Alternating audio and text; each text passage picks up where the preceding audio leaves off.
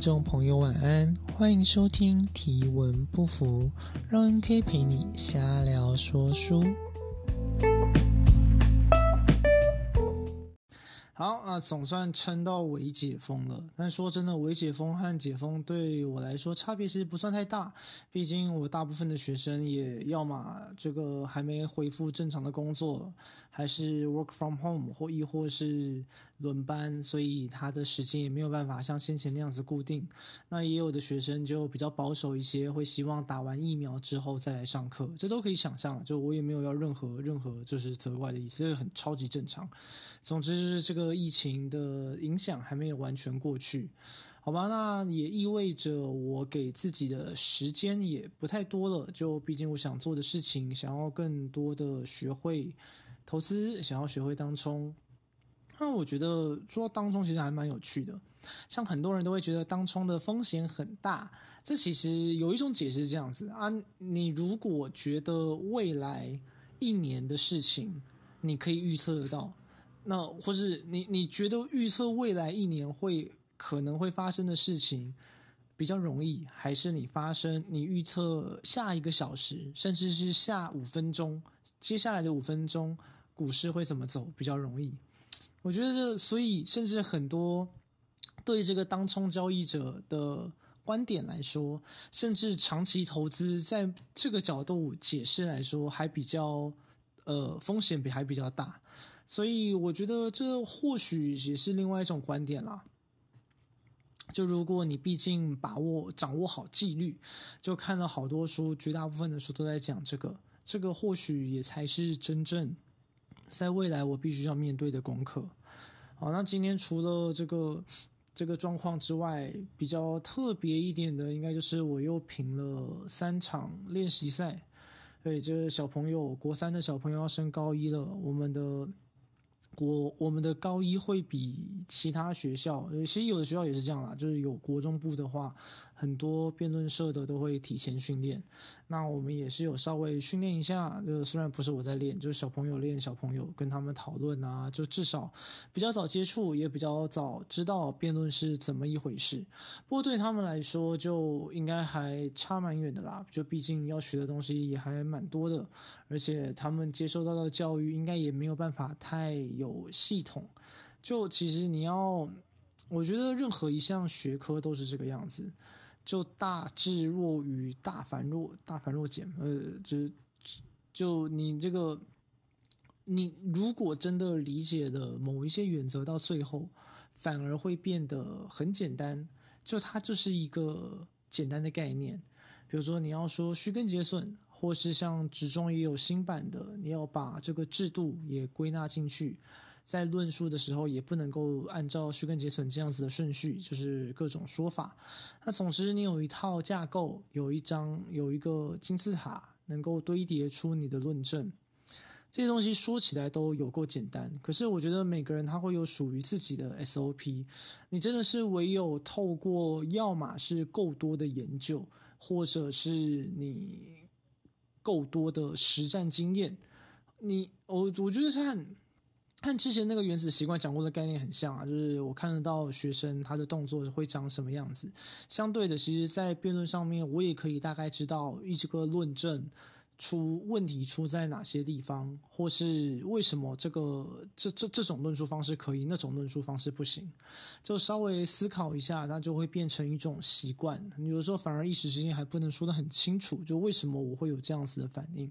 总之就是有了在在从事一项活动那么久了，像这个这次他们也用死刑作为训练的题目。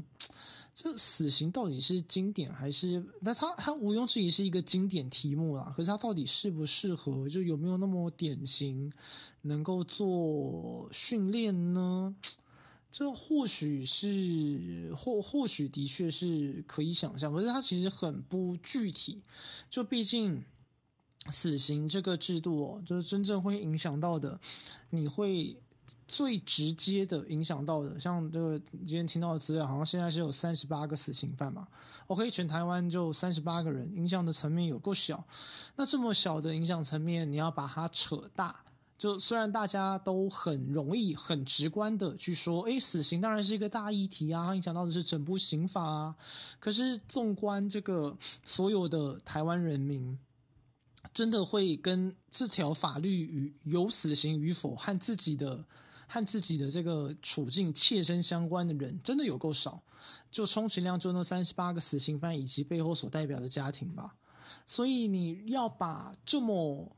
呃，在实然上面那么小的事情说得很严重，就是你要要么去牵扯到其他的价值层面，要么你要去连接到其他的外部效果，不管哪一个，其实都不是一件容易的事情。我就觉得，就某个层面来说，大家虽然很常说税相关的题目很复杂，可是说真的，你把这个课征税目的背后的逻辑搞清楚，他说。那影响也不过就那些，就很多时候，嗯，我真的是到了很后来、很后来才能够了解当年子生学长为什么会那个样子教大家打辩论。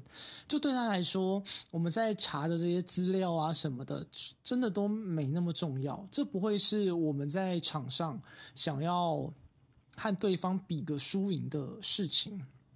可是我真的是那。我自认自己的理解力也不差，可是真的是要走到人生的这个程度，才能够理解为什么学长会有那个样子的想法，或许也才能够真的去陈述出来，我应该要怎么在在在各种观点上面，我要做出什么样的陈述，我应该要判断什么。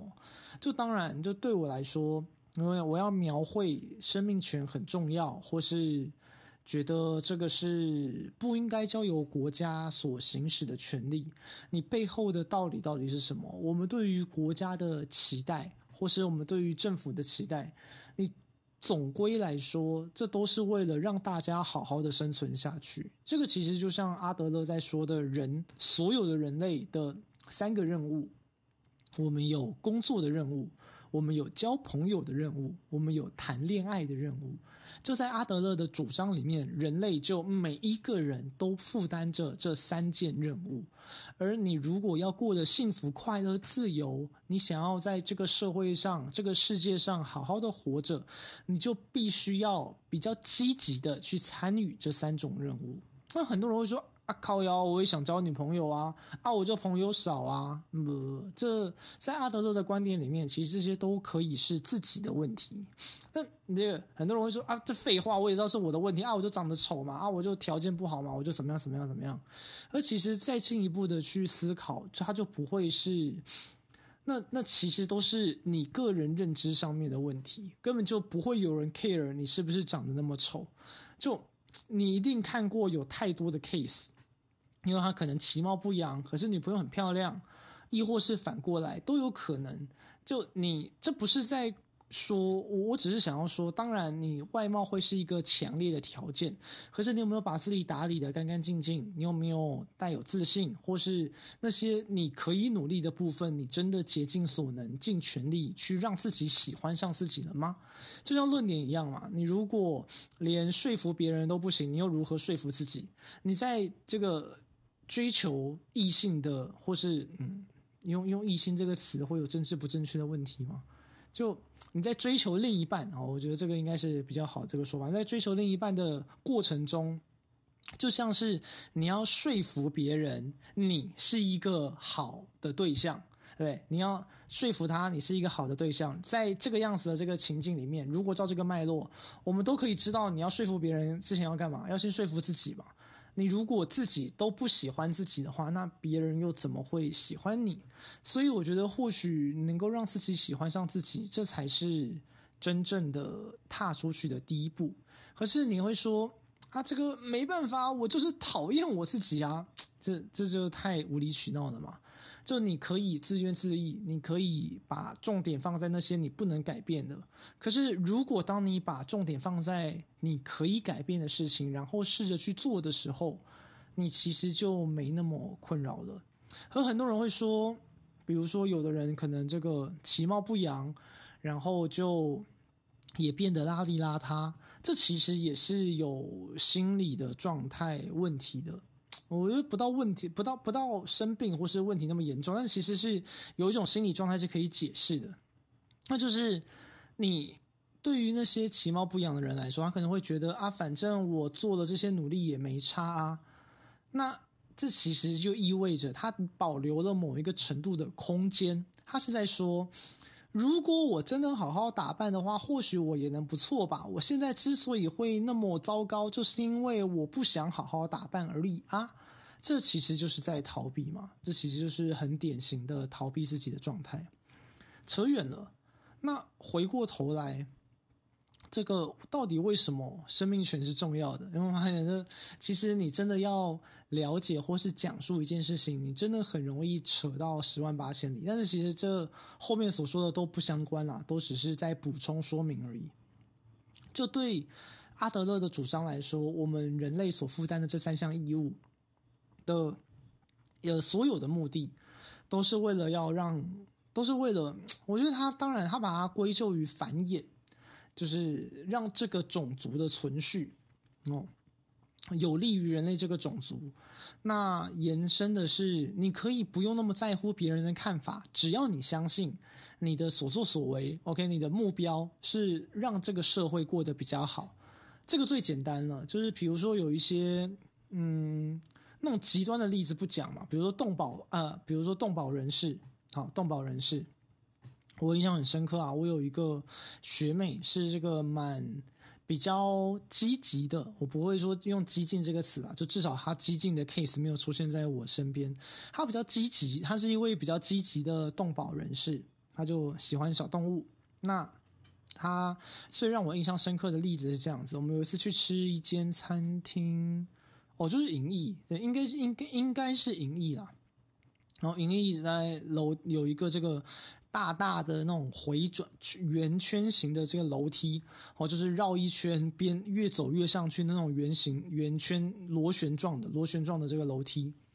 那在这个螺旋状的楼梯的这个咔咔角的缝隙，就会有他就看到有一个这个捕鼠器，而且上面粘着一只老鼠。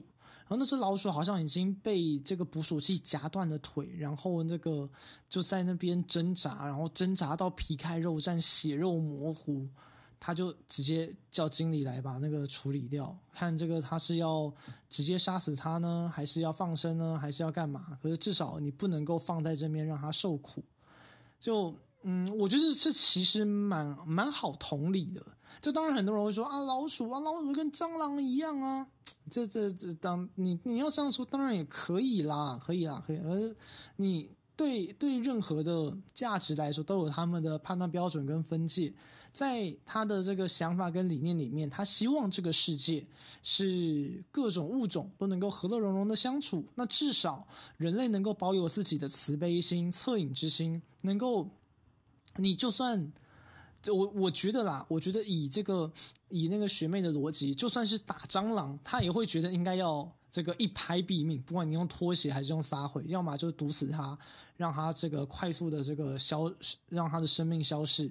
而你也不该玩弄她，比如说像我猜有的人会，我还记得就。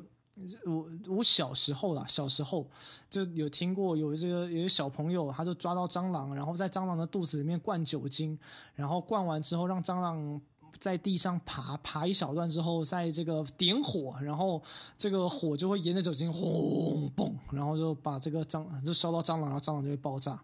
就我相信，对，在这个情境里面，你看哦，光是这个情境，即便是人人喊打的嘎抓嘎抓，嗯，蟑螂。我比如就连是我，我是不得当然讨厌蟑螂，那我是敢打的那种啦。那我看到我也不会想要这个样子去玩弄生物。所以，对于如果到了这个程度，我可以保有我的逻辑一致，我或许就有立场可以去叫或是要求，不能不要说叫那么直接，我可以去要求请求饭店经理，你不要这个样子对待老鼠，你要么给他痛快，不要让他在那边挣扎。而且，这的确，他虽然那个在咔咔角，可是那的确是一个，呃，蛮有可能被发现的地方。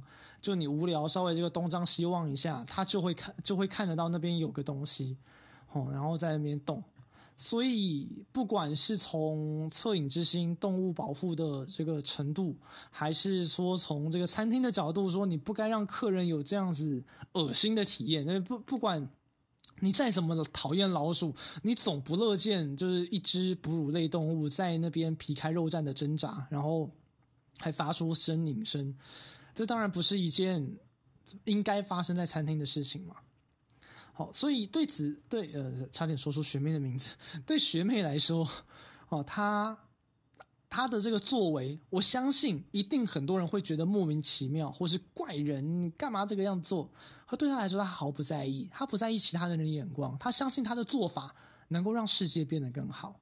所以，对每个人来说，当你有了相对应的信念，而其实我觉得，就讲到这边，我又想到，就阿德勒其实少解释的一件事情。就我认为世界该变得更好的方式，和你认为世界该变得更好的方式，其实不尽相同诶。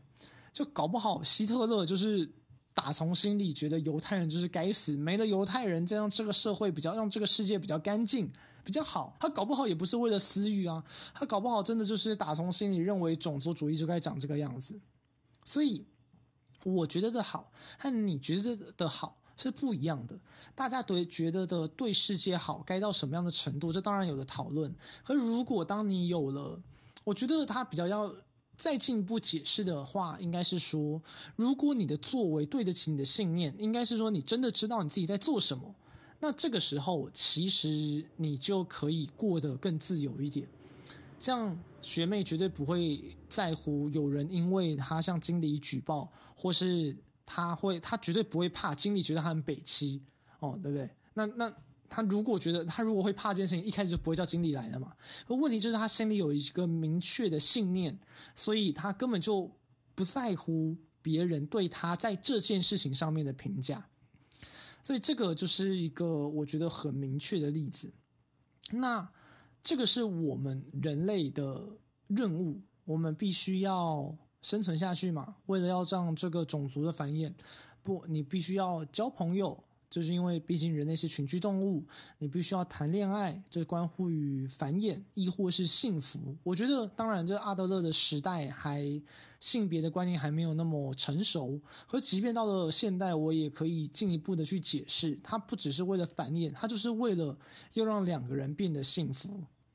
哦，你有这个寻找伴侣的任务。那你还也有工作的任务，就是为了这个社会付出一些，成为这个社会体系里面的螺丝钉，至少能够自食其力。所以回我那光是一个生命权，为什么可以扯到这边？那就意味着所有的人类所有的行为都应该要遵循着这个样子的方式来去出发。所以你有一个明确的判准，就比如。有死刑还是没有死刑，对人类这个群体比较好，或是比较有利于这个群体继续繁衍下去，这就会衍生出来截然不同的观点。所以，如果这件事情为真哦，那就可以有几种出发点。所以，生命权你好歹要先活着哦，我们才能够完成我们的任务，我们才有机会。去交朋友啊，即便你去被判这个终身监禁，即便你就被判无期徒刑，无期徒刑就很好想象嘛，就你还有假释啊。而即便你在被判了终身监禁，诶，你在监狱里面也可以有机会交到你的狱友嘛，甚至搞不好还有这个伴侣也说不定。那你在你在监牢里面，我相信我的理解，或是不管不管是现况还是可以修正现况也好，那你至少能够做一些简单的手工艺劳动，为社会贡献一份心力，就完成你的行为所必须要承担的惩罚，而这个惩罚不会是那么没意义的。所以或许这个才是真正的你要这个废除死刑的原因，因为你一旦死了。就没有办法再完成这个社会赋予每一个人的任务了。这怎样？这是不是又是我们？我本来想讲生命权，后来讲讲也发现有不同的这个观点。所以任何事情都是这个样子，它会需要很长的论述，很长的脉络。那如果你只是说，哦，这个死刑哦，为什么要废除死刑？啊，侵犯生命权啊！那生命权为什么会重要呢？生命权就很重要啊，两公约的保障，诶，这不会有任何的，这不会有任何的说服效果。这个其实才是子生在我小时候的时候想要传达的概念。那其实你任何的一任何的一段论述，你希望能够打动人心，你好歹要做出相对应的努力跟尝试。你不会说因为有这份资料，就当然资料一定有效，可是你该如何运用资料呢？你要就比如说哦，我可以用一些资料堆叠，告诉你。呃，台湾现在很多人在滑手机，呃呃，这不是废话吗？台湾有百分之七十的人手机成瘾，诶，这个程度就不一样了。OK，那所以这就是可以讨论的事情，那也是听起来就会变得比较严重，不管是数字上面还是我滑，就很多人 VS 七十趴滑 VS 成瘾，这其实都是最关键的差别细节，呃，细节差别。导致了两句话会有截然不同的效果，这才是资料要着力的地方，而不是用一些这个奇怪的方式。比如说你要找两公约可以啊，那违反两公约会怎么样？为什么我们应该遵循两公约？这两公约你如果要讲也不难嘛，你要讲的一定会是对人类这个群体来说，我们变得越来越文明，我们会开始知道，不是以牙还牙、以眼还眼就叫做正义。我们会知道，在这个社会上面有各式各样的成因，有各式各样的原因跟脉络，不会有人自愿为恶，不会有人天生想要当变成一个犯罪者，甚至是那种被判到死刑、无期徒刑的重刑犯。可能每个人都会有一些走失的时候啊，可是你走偏到那个程度，一定有一些原因，所以。我当我们发现，我们身为一个可以好好坐在这里讨论事情、能够好好说话的人，我们应不应该对那些人多做一些什么？OK，那这个时候可能可以接到接到修复式正义啊，可能接到接到一些有的没的啊，就。你要到这个程度，才会真的能够把一个概念说清楚。可是这当然会需要大量的阅读。这会，你看我即便这个刚刚讲那个阿德勒的一狗票，所以那对对于这个阿德勒的脉络的论述里面，死刑的唯一的问题就是它变成了让每个人有机会逃避他的任务的管道。你死了就不用负责啦，这跟自杀一样啊！你可以，你甚至是国家直接剥夺你完成任务的机会，这些都不会是一个健全的社会会有的样子。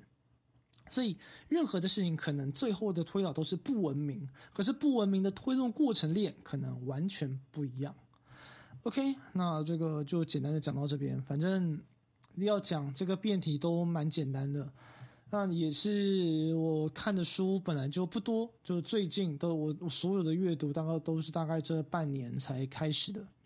那也只有比较比较这个非工具类型的书籍，大概就是《原子的习惯》。《原子习惯》要说是工具书也可以啦，那就比较就阿德勒的被不管是被讨厌的勇气一二，还是自卑与超越。不是说到自卑与超越，它的翻译其实有问题的，它比较像是人为什么要活着。就是那本书的书名，我有点忘记英文的具体到底是什么。它比较像是生命为什么有意义，或生命有什么意义？你为什么活着？人为什么活着？它应该是往这个方向去说明，这才是阿德勒在那本书里面想要去陈述的内容。这也是为什么他一开始就亮了三个任务、三个脉络。可是中文翻译就就翻成自卑与超越，反而很容易聚焦在阿德勒想要论述的某一个小部分。或许也是因为这个样子，就各种学说才会一直被人家误解。那其实根本就不是他的重点。好啦，那今天的唯辩论、唯关于死刑的这个话题就到这儿。